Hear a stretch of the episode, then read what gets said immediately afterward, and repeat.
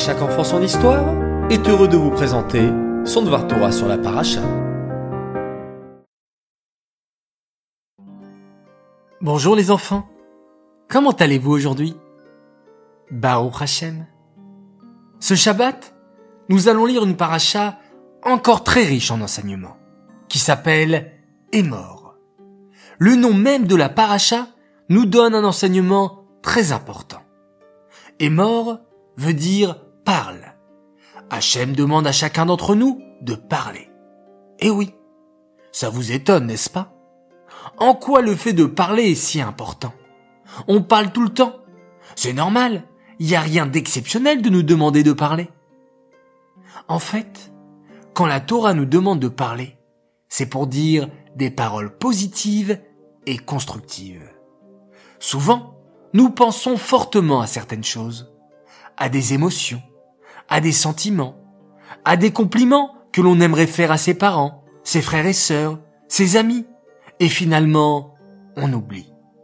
Ou on ne trouve pas l'occasion, et on ne les dit pas.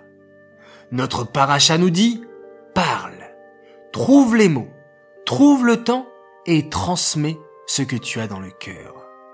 Par exemple, dire merci maman pour ce bon repas. Bravo mon frère, tu es très fort à ce jeu. Ou tu es trop gentil mon copain de m'aider à réviser le chumash. Une question tout de même. Pour dire parler, la Torah emploie généralement le verbe daber. Pourquoi ici dans notre paracha, la Torah utilise le verbe est mort Pour répondre à cette question, il faut connaître la différence entre ces deux verbes. Lorsque l'on emploie le verbe daber, c'est pour parler d'un ton un peu strict, alors que est mort, c'est pour parler avec douceur. Vous avez donc compris Parler c'est bien. Dire ce que l'on a sur le cœur c'est important. Mais attention à le dire toujours avec beaucoup d'amour et beaucoup de douceur. C'est donc avec beaucoup de douceur les enfants que je vous dis Shabbat Shalom.